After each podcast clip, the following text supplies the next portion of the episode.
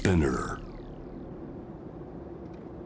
J-WAVE ANA ワールドエアカレント今回は2021年10月9日放送。ファッションブランドスローガンオーベルジュのデザイナー小林学さんにパリと南仏の思い出さらに洋服についての熱い思いなどを伺いました。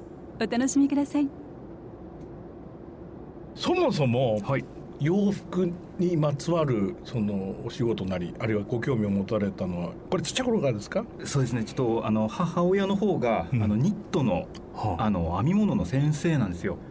なのでこうなんか家でこう物が作られるっていうのはもう小さい頃からずっと、なるほど。まあ、親の背中を見て的なことがありまして、まあ、そういったところから高校に上がっていって、はい、で当時としてはちょっと早かったと思うんですけどなんか好きなことを仕事にしたいっていううん。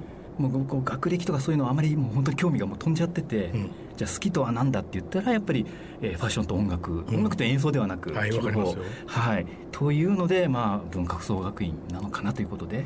つまりそれは18歳ってことですか？17ですかね。17歳ってことですか、で文福行かれて、はい。学校でのお勉強をされたファッションなんですけれども、なんかこう真面目なデザイナーをこう養成するという流れからはちょっとやっぱずれてしまって、うん。絵を描いたり趣味だったりっていうことで、うん。な何かこう広くわーっとこう身につけるというよりかは深くグッグッて、まあ、今のこの状況ですよね。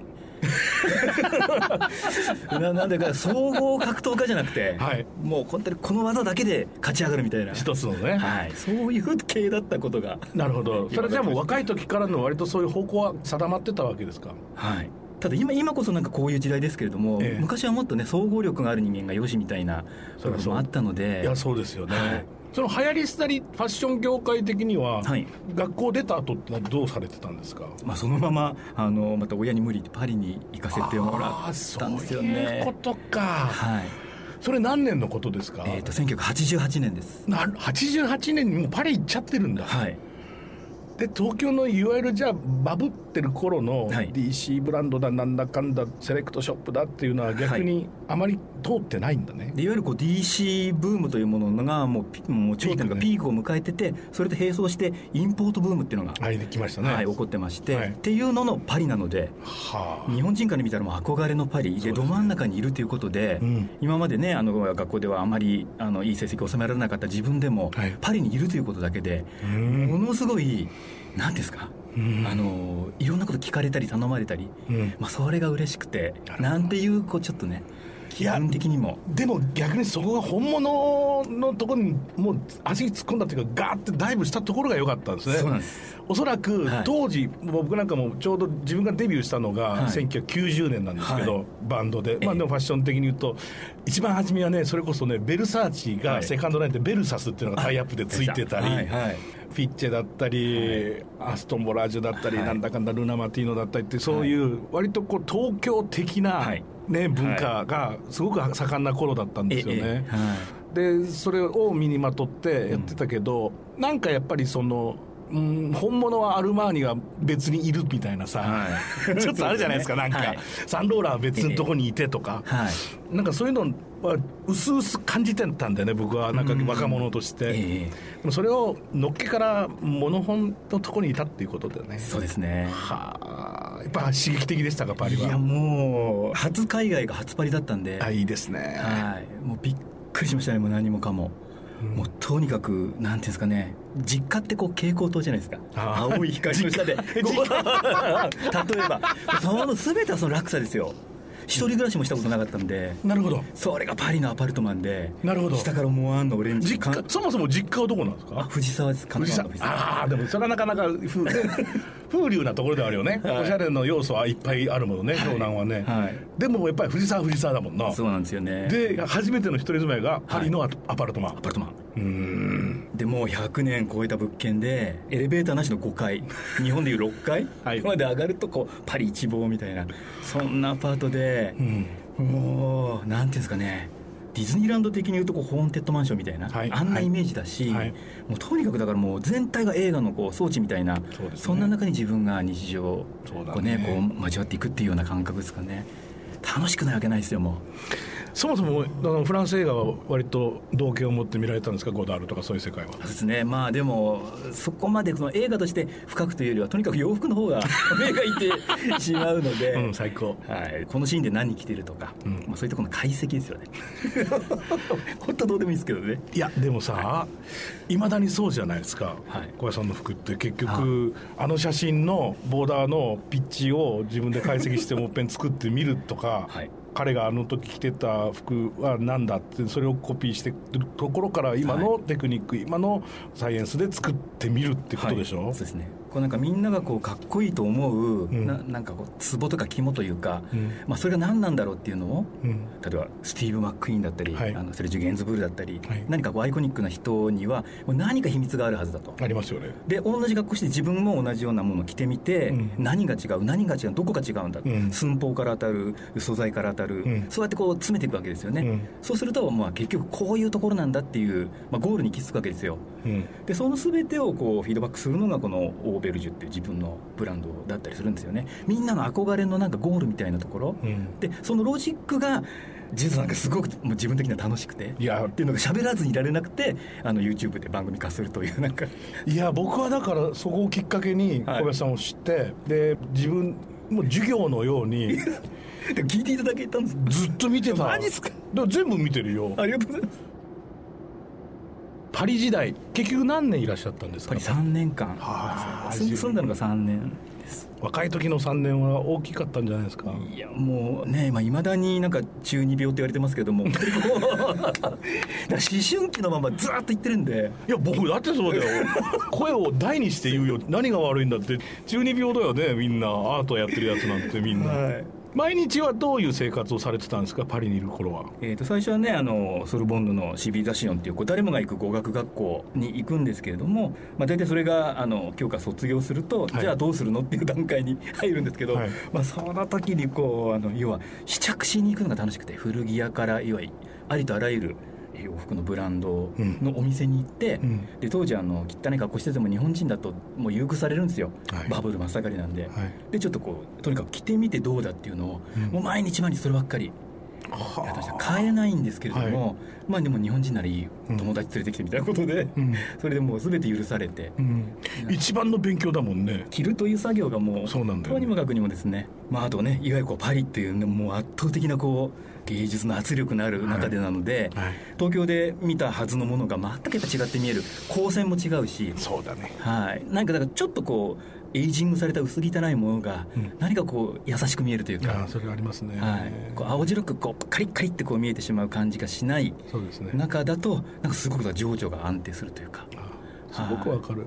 小林さんおっしゃる通り僕も家に帰ったら蛍光灯の光がついてるのがもう気に入らなくてさいまだにそうだけど楽屋で蛍光灯つけたことないですよね、うん。全部消して自分ので好きな明かりを作んないと、はい。もういられないですよね。なんかね本当になんかドキッとしてくるんでよね。ですすよね。でも逆に言うと東京のさ、うん。夜の街を客観的に見るとあのコンビニの青白い光とかさ、はい。あれいかにも東京的じゃない。はいでそこで例えばさ川久保玲のあの服だったらさそうですね。似合うよね、はい。洋二さんの服だったら分かるよね、都市と洋服料理音楽、まあ、全部だけど、はい。必ずリンクしてる。そう思います。ね。はいなんか東京の黒いファッションでうん。イタリアの飛行機降り立った時にもう太陽の大きさが違うぐらいバーってなった時になんか自分が黒だけ着てるっていうのがものすごく違和感が、違和感がありますね。ありますよね。東京の蛍光灯だとこれだけ馴染むモノトーンがそうなんだよね。色の国行くとそうなんだよ、はい。ネイビー着ないともうどうにもなんないですよね、すごく浮いてる自分が分かりますわかりますよね。だからそれ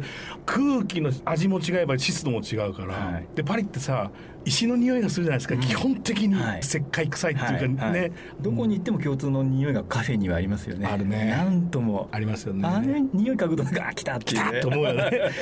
石の匂いとなんか椅子の皮っぽい匂いと、はい。あとはまあ人がつけている香水が混じり合うっていうのもあるだろうし、そうですね。うん。なんかメトロの地下の行動の匂いとか。あいいね。そんなのも。行くと初めてああってねスイッチ入りますよね。そうですね、はいどの辺りエリアに進まれてることが多かったんですか？えっと、最終的に一番長かったのが、うん。あのピガールって一番危険地帯ピガールの坂をずっと登っていったところに、えっと、アベスっていうはい。メドルの駅がありまして、えっと、そこが一番長かったんですよね。ピガールは実はですねパリの中ではバイオリン、まあ、フル楽器ですよ、その超高級なディーラーじゃないんですけど、楽器屋街がプッてあるんですよ。ピガール駅を降りてから遡る時に、ああそうなんですか。東京でいうとお茶の水的なええバイオリンのケース買いに行ったりね。えまあでもちょっと危険なゾーンなんだよねあえそこね。はいそうなんですよね、うん。もうトム・ウェイツだらけです街中。あトム・ウェイツだらけ。まあもうああいうもうよりどれ詩人がもう100人ぐらいもいるような。トム・ウェイツだらけやだ。であれなんですよ。ちょうどそのアベスのエリアっていうのが、はい。映画の「アメリ」アメリだ。いい映画だったなあれ。のはい。で自分がいたのはアメリ前ですよね。なるほど。でアメリ前とアメリ後っていうのでそうそうそうそう。街が一気に浄化されちゃって。だってあそこさどの店行ってもアメリのポストカードだし店中アメリのポスター貼ってたのね、うちここで使ったぞとか。そうそうそうそうそう、はい。そうか。あれはもう街をセットとしてあのいつもの八百屋肉屋スーパー。で人によってはそのままの親父さんが出てたりとかそういったところも全部ポスターですよね。そうだね、ノッティンヒルと同じだよね。ノッティンヒルもさもうさ悲しいくらい映画の客ばっかだからね、、はい。や素晴らしい名作ができるとそういうことになるんだけど特にやっぱ街にこだわっていい映画だったからねあれ、はい。面白かったもんな。街密着ですもんね。うん。でそこでもともとがその危険地帯の極みだったんで、はい。はいここまで綺麗になっちゃうか。そうかじゃあアメリ前に。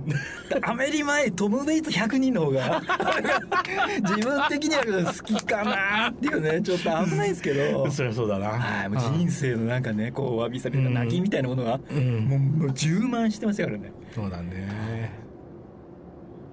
仕事もされてたんですか向こうでは？いやもう本当にアルバイトですよね。はい。ただこの時のパリが、うん。今の日本でいうところのこう例えばじゃあリーバイスのジーンズ、ん。これが全く価値が要はレギュラーなものしかなかったんですよ。古いものだから高いとかなかったんです。で我々が最後の世代でそれを知ってる。なるほどね。なので今だったら1本50万とか100万っていうのがほとんど1000円2000円っていうのでうん。混ざってるような。そういう時代でそういうのばっかり買ってました。そうか。はい。逆に言うとそれ90年代入ってからああいうヴィンテージものに値段がつき始めてるんですか？90年代入ったらもうダメですねパリも全部高くなった？はい、でお前毎週来るけどあの何見てるんだってある時聞かれて、はい。あのクリニャンクールのええ飲み口の。そしたらあの「いや実はここがこうなってるのが古い。ここが黄色いステッチだと古い」とかっていうこう、まあ、見方を教えたんですよ。ただ翌週なんかプリスペシャルとか スペシャルプライス500フラン でフランなんで当時。今まで70フランなんで売ってたのが、うん。もう500フランとか。で500フランでも1万円ですからね。そうですね。はい。ぐらいななんだそういうことになっちゃったって。もうそれがなったらもう一気ですよ。バーって。いやそうなんですよね、い。欲しい人が増えていけば値段はただ単に上がりますからね、はい。物は一つですから。で限られたものっていうものはね、はい。それがリーバイスにまで行ったってことだ。そうです。値段がついていくっていうことだ。うん、やっぱりこうフランスにいながらフランス古着ってものは80年代90年代にはあまり大きな価値を見出せてられてなくて、うん。フランスでもやっぱりアメリカ古着の方がはあ古着としては人気があったんですよね、なるほどね、はい、で大概そのマルセイユで水揚げされて、はい。そこで業者があの振り分けしてフランス全土に行くっていうようなあの倉庫が南仏にあって。面白いね。そういうものだからままだ選別が未熟な時にうん。たまたまパリに入れたという、はい。面白いもんだねですよね。でパリを離れてニースにも行かれてたんですって？そうなんですよ。ちょっとアルバイトであのニースにあの住んでくれないかっていうお話がありまして。具体的にはアルバイト何をされてたんですか？あの日本からうん。南仏の美術館をこう見に行きたいっていうなんかだから旅行会社に？あでなんかちょっとこうアテンドしてって言って、まあ、ただそういうのをねあのね。簡単にするだけの仕事なんですけれども本当にただあの住めるということだけでああいいですね、はい、お世話になったというちょうどニースの中でもあの大体住む時ってあの新建築か旧建築かってうんうん。分かる、当然自分旧建築のうん。割とあのディープなところを借りてうん。住んでみましたけどやっぱパリよりももうより危険度が高かったですよね。なんとも。あそうですか、はい。なんていうんですかね。ちょっとやっぱりイタリア度が上がってうんあり上がりますね。はい、その分運転もきついし。そう凄まじかったですけどね。いや運転という話するとさもうクラクションの意味が違ってきたりするじゃない。ですね。鳴らしながらねこう景気づけですからあれね。バーバーバーバーバーっつってね、はい、楽しくてしょうがない。それでニースも結構いられたんですか？なニースでも8か月ぐらいあでもいいな楽しいな。よかったですもう自然も海も楽しみつつ。はい。でマルセイユでローリング・ストーンズも見たしライブで。ちょうちょうど動き始めのストーンズ再結成えだったりですね。そんなのもありましたね、んあとやっぱパリとは違うこう何とも言えない明るさもあるんですけど暗さもね、はいなるほど。こう避暑地のちょっとダークサイドみたいなのがまなるほど。た結構しみるそうですなねんともいい感じですね、まあ要するにベネチアもそうですけど、はい。それも古くからあるそのヨーロッパの避暑地的なところ、いその観光地的なところっていうのはさ、はい。まあ歴史悲しみの歴史もいっぱいあるんですよね。ねはい。色恋物男女物もそうですけど、はい。そういうところでもうだパリとは全く違うけどそういう人との歴史が濃い街の生活をされてたんだ。そうなんです。なんていうかな海があるっていうのがねもともと藤沢だったんで、はい。あのそれもそうだ。ねあのパリにはない部分でもありましたし、うん。はい、そしてまあ日本に帰ってこられますけれども、はい。その後もやっぱりフランスはたびたび？そうなんです。あのたまたま仕事をいただけたのがあのシピーっていうフランスのあのデニム屋さんではい。でそこがあの本社がカルカソンヌっていう古い、ね、中世のええ。お城の町に本社があるブランドだったので、はい。自分はシピーのジャポン日本社になるほど。はい、勤めたんですけど、えーしょっちゅうその本社との行き来っていうのはさせていただけてうん。これがもうね本当にカルカッソンヌってどんな街なんですか、お城があってその周りに城下町があって以上終わりっていう、まあ、それだけなんですけれども、うん。そうお城があのいわゆるあのロマンチック街道的なお城じゃなくて、うん。戦う城なんですよ。なるほど。装飾ゼロ。でちゃい窓から大砲だらけっていう。なるほどなるほど。いわゆるそっち系のうんうんうん。お城なんですよね、うんもうだから「進撃の巨人」的なああいうこう壁があるはい。街ですね。エジンバラのお城みたいなそうですはい。ああいったと。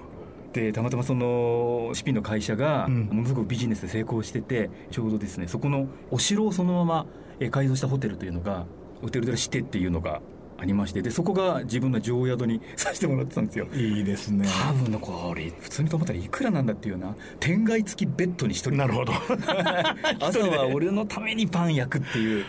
はい、で大体ねそのあのいわゆる観光シーズンじゃない時が出張多いので、はい。はい。大抵もうなんかものすごい広い、はい。えーホールでこう肖像画だらけのはい。中で自分で一人でカフェをやるとか、はあいいですね。そんなすごいあの思いを。すごい experience。本当にそういう経験って絶対ね作品になるよねね。面白いな。だから本当だからヴィンテージのリアルな、うんうん。あの質感みたいなものは、うん。こういうところからもうもう皮膚から入ってきてたような 気がします。そうですね、はい。それが245ですか。25歳。22歳。生意 気ですよこれ。ねいやだからいや若い時にこそなんですよね。若い時って、まあ、スポンジですからね。全部吸収してるじゃないですか、はい。で年を重ねた後はそれをアウトプットしていくのがやっぱり使命じゃないですか、はいそういうことなんだね。欧米人の服っていうのはね。って今すごい話を聞いてて分かりましたよ。いろんな謎が解けたわ。ありがとうございます。この YouTube オーベルジュチャンネルっていうのはどれぐらいやられてるんですか今？まるまる2年。2年か。経ちまして。でも始めた頃はまだみんなわけわからなかったんじゃないですか？ですね。あの本当に作ってる人間が自らの言葉で出演して喋るっていうのは多分どなたもやってらっしゃらなかったような気がしますね、あの実際着用する側が自分が着てみたらこうだったっていうようなサイトは多かったと思うんですけどね、ええ。あのファッションチャンネルとしては、はい。作る側の取説動画みたいなのは、うん。多分なかったと思います。もともとでもお一人でアップしてってことからスタートでしょ？いやあの最初どうしてもやりたかったんですけどもう不安だらけだったので、うん。あの自分のこのパリ時代のもう大親友ではあ。あの某国営放送のディレクターがおう。そのその彼の iPhone で撮ってくれるというありえない環境で,、なるほど、はい、で自分はその彼の顔を見て、うん。まあ喋るわけですよ、うん。でどんどんテンション上がってって、うん。専門用語だらけになってでで彼がどんどん眉間にシワが寄って「あごめんわかんない」ってなったらストップですね。ただちょっと戻ってあのあの噛み砕いてっていう。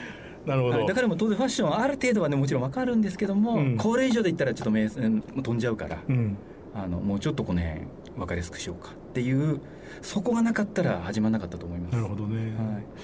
でもいつも思うんだけど今もうファッションチャンネルだけで今何個か分かんないじゃないですか世界中で言うたら、はい。面白いものももちろんいっぱいあるしエンターテインメントしてるものもあるしそんな中でやっぱりね YouTube として結局何回もあれって見れるわけじゃないですか、はい。昔言うと好きな番組テレビで録画したやつをすり減るまで見るっていうのと同じことが起こると、はい分かんないことを言ってても2回目分かる3回目分かるって辞書引きながら見てもいいわけじゃないですか、はい。そういう意味ではね小林さんのあのお話はいや僕なんかもドツボにはまった一人なんでね、もありがとうございますうなんだか知らないけど毎日気になるなってすごい勉強になるしでも服洋服好きの中ではやっぱり見てなかったらちょっとちょっとってなってるでしょもはや今ね。そうですね。えみんはない。そう言ってるよ、ありがとうございますだからそれはすごい先見の明があったと思うし今もまたそれをどんどんパワーアップされてるだろうしそのことによって、はい。おそらくこうビジネスも変わってきてらっしゃるんではないかなと思いますよね。そうなんですよね。こ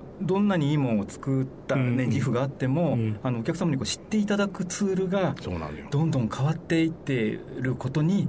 早めに気づけたというかうん。とにかく自分の場合は全てオリジナルで記事から作る、うん。えーそれに対して大変いろんな方が苦労していただいている、うん。だけれどもお伝えするあれがあのパワーが弱かったら数が少なかった。受注が少なかった。そう,、うんすると結局次がないんですよ。ないですね。であるならばこの作ってる間の面白かったっていう思いを、うん。いかにエンターテインメント化して、うん。皆さんに伝えながら、うん。というわけでできたのこれでしたって言って、うん。えーこう広げていく、ううん。んそそれがだから YouTube の一番のそしてビジネスとしてこうねうまく広げていくっていうのの面白い。うん。はい。発想として面白いよ。だって今日の人生聞いててだったらで洋服作りたかったら僕洋服作る前に多分お店作っちゃうと思うんですよ今までの人だったら、はい。自分のさ城をまず、はい。ここでうん。これから自分の服を作るんだってさ、はい。なるじゃない、はい。でもそれより前に物作りたかったんでしょ？そうですね。はいお店なんて今いらないもんね。そうなんですよね。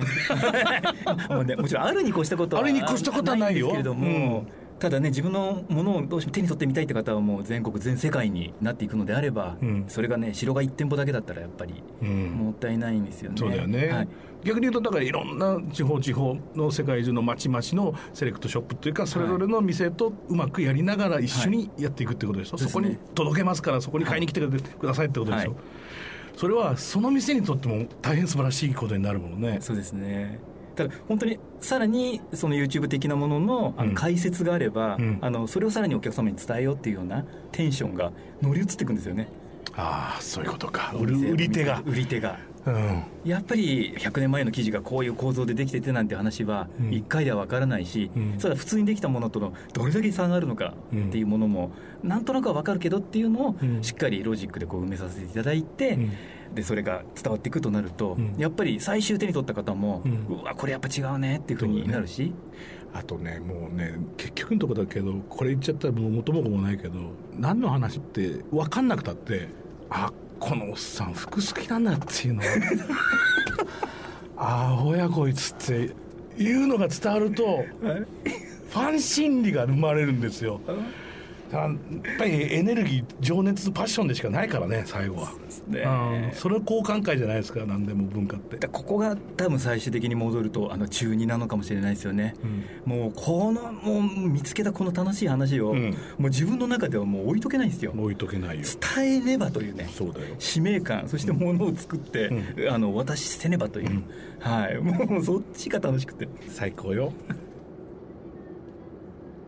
また新しいプロジェクト何か準備中というふうに、はい。これ何なんですか？あアンバイというちょっとあの物書きサイトがあるんですけどもそちらでご一緒していたあのメンズプレシャスという雑誌なの、んうん。ファッションエディターの山下英介さんって方が、はい。あのこの秋から立ち上げるんですけどもモノンクル僕のおじさんというサイトがあの一人の例えば映画人であるとか、はい。あの芸術家音楽家にをもう特化して、はい。あの立てましてでファッションであるとか生き様みたいなものを、えーいろんな角度から掘り下げていくというサイトなんですよね。でそこで自分はあのじゃあそのファッション担当で、うん。あの代表的な人間の、まあ、着ていたファあのものをうん。人間にフォーカスしながら物に落とし込むというああ面白いですね、はい。まあ、ジャックたちのコートだったりとか、うん。はい、そういう意味でですね。いや面白いねだってかっこいい人、まあ、今の昔もでしょうけど。絶対さ人生何かこだわって生きてる人が着てた服も絶対なんかこだわりがあるもんね。そうなんですよね。一癖も二癖もあるっていうか。はいで今なんかこう外観的なかっこよさを追うのももちろんいいんですけれどもなんかやっぱ最近こう人の方に興味がぐいぐいいってしまって、うん、例えば作曲家のお話であったにしても、うん、生まれた曲がこうだけど彼はこの時に例えば結婚して幸せ最高潮だった時の楽曲、う。ん、ちょっと離婚して落ちた時の楽曲そう,、まあ、そういう彼の人生と、えー、作風を両方とも並べていくとここはこういうトーンで弾かねばとかやっぱ人間ありきじゃないですか。そうですよね服も音楽も文学も、まあ、映画も何でもかんでもその全部人間の遊びだからね、はい、やっぱり生き様だからね、はい、まあ、今ちょっと旅に出かけるのが難しい時期が続いておりますけれど、はい、どっか行けるようになったら小石さんどこ行きますか？もう一回ちょっとフランス 当たり直したいんですよね。田舎の、うん、要はあの郷土博物館みたいなところを訪ねて、必ずキュレーターいらっしゃるので、はいであの要はそこの100年前に作られた多分このエリアで作られたこの服は、うん、なぜこうなってるのかとか、うん、キュレーターの人に聞いてみたいんですよね。そうですもう揺るぎない権威の人間に、うん、なぜかを全部疑問を晴らしたいって。なるほどね、はい、絵とか写真のそのまた裏側を見つけに行くってことだね、はい、そうなんです。いいですね、はい。そして最後にこれはもうあのゲストの方に必ず伺ってるんですが小林さんにとっての旅って一体何ですか？なんかねいろいろ考えたんですけど、あの 俺あの山口百恵さんの「いい日旅立ち」の歌詞大好きであいいね。ねあの世界のどこかに私を待ってる人がいるっていう、うん、だからなんかその待っててくれる人に会いに行くっていうね、うん、もしかしたらそれがねあのリヨンの キュレーターかもしれないし、うん、南仏の魚屋の親父かもしれないしわ、からないですけれども、まだ会えてない人に会いに行く。そして楽しみを共有したいというようなそれが旅の目的として生きていきたいです。ありがとうございました。ANA World Air Current